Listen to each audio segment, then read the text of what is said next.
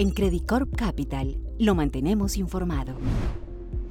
Bienvenidos nuevamente al podcast de Credit Corp Capital. En esta ocasión hablaremos sobre las presiones inflacionarias y los efectos que tienen para la economía de los países de la región andina. Como consecuencia de las recientes dinámicas de varios mercados y de la situación político-económica de cada país de la región, la inflación ha sido un tema que se ha puesto sobre la mesa.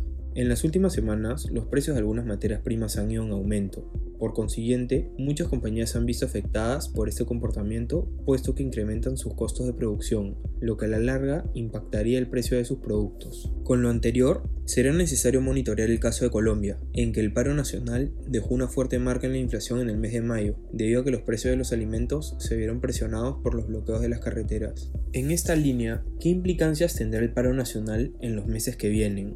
Otra fuente de incertidumbre para la inflación proviene del ruido político de cada país, así como en el caso más reciente de Perú y Chile. Con esto en mente, el efecto de los acontecimientos políticos ya tuvo un impacto a corto plazo.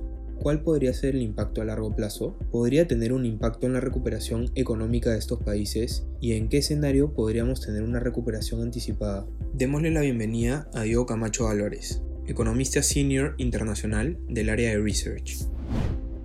Hola, muy buen día. Quisiera iniciar dándoles las gracias por la invitación, en donde tenemos la oportunidad de compartir con ustedes nuestras perspectivas sobre este tema tan relevante en la actualidad. Como bien mencionan en la parte introductoria de este análisis, la inflación ha sido uno de los temas que más ha preocupado a los inversionistas a lo largo del año, no solo por su evolución en países emergentes, dentro de los que se destacan las economías latinoamericanas, sino por la evolución de la inflación en un país tan importante como Estados Unidos. Factores como el aumento en el precio del petróleo, la evolución en la cotización de granos que afectan el precio de los alimentos y cuellos de botella en la cadena de suministros que a través de la escasez relativa de semiconductores ha presionado la cotización de los vehículos usados en este país hacen parte de las variables que en el corto plazo han facilitado una aceleración en las métricas de inflación. Otro elemento que vale la pena tener en cuenta es que mm, de manera estructural la gran pregunta es si se trata de una inflación asociada un choque transitorio por el lado de la oferta o se están incubando presiones estructurales por el lado de la demanda. En primer lugar, la interpretación que tenemos es que lo que estamos experimentando son elementos temporales asociados a los ajustes en la oferta global de algunos bienes y servicios, pero aún no encontramos evidencias de que estructuralmente haya un traspaso hacia la demanda vía salarios. Es importante notar acá que dentro de el proceso de aprendizaje que hemos venido teniendo en torno a un proceso de recuperación tras un choque tan importante como el que vimos el año anterior, los analistas hemos venido adaptando nuestro conocimiento y ajustando nuestras cifras. Y en ese sentido creemos que el rebote espectacular en algunos de los indicadores empezará a moderarse en la segunda parte del año y que estructuralmente eso facilitará que el precio de algunas de las materias primas tenga un menor aporte relativo en la inflación en los próximos meses y que de esta manera se moderen las cifras que hemos venido registrando recientemente.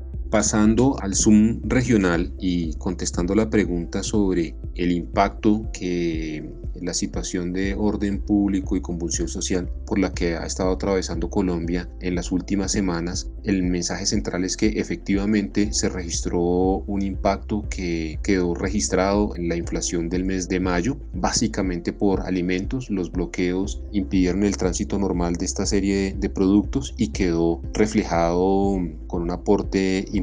Sin embargo, nuestros análisis sugieren que esa presión en el grupo de los alimentos ha venido disipándose y que al final del día terminamos con una historia similar a la que iniciamos el año en el sentido en que las amplias brechas de capacidad siguen siendo la constante. De cara mm, al cierre de este año, nuestra estimación se ajustó a un nivel del 3.5, incorporando pues la presión que registramos por el grupo de alimentos en el mes de mayo en torno a la pregunta sobre el impacto que en materia de inflación puede generar el ruido político, no hay una respuesta clara. Por un lado, este tipo de situaciones favorecen la incertidumbre que termina afectando la inversión y extendiendo el impacto negativo de la brecha de capacidad que nos generó la pandemia y eso sería consistente con mantener las presiones estructurales de inflación a la baja. Por otro lado, estos eventos disparan devaluaciones en nuestros mercados y ese es un evento que termina generando una presión de corto plazo a través de, como se mencionó, la devaluación. Entonces, no hay una respuesta clara, unidireccional, y lo que termina mm, siendo como más consistentes es que esperar que en la medida en que las devaluaciones son más eventos de, corto plazo, me refiero al impacto en la inflación, en las perspectivas de mediano y largo plazo lo que terminarían primando son el impacto en las decisiones de inversión y cómo eso pues a la larga limita el espacio de aumento en la inflación. Por último, para responder a la pregunta sobre los efectos de mediano y largo plazo que podrían tener estos rebotes en inflación y la coyuntura política, nuestra premisa sigue siendo que la inversión es el elemento fundamental que permite a las sociedades ampliar su capacidad de producción y elevar los niveles de vida en el mediano y en el largo plazo. Situaciones como la que hemos estado experimentando directamente afectan esas decisiones de inversión y entre más pronto nuestros países tengan una mayor claridad en este frente, podríamos estar experimentando una condición más propicia para que la recuperación sea más completa y se pueda iniciar el proceso de expansión de nuestras economías. Así con esto damos por finalizado este podcast. Muchas gracias a Diego Camacho por darnos su punto de vista. Hasta la próxima.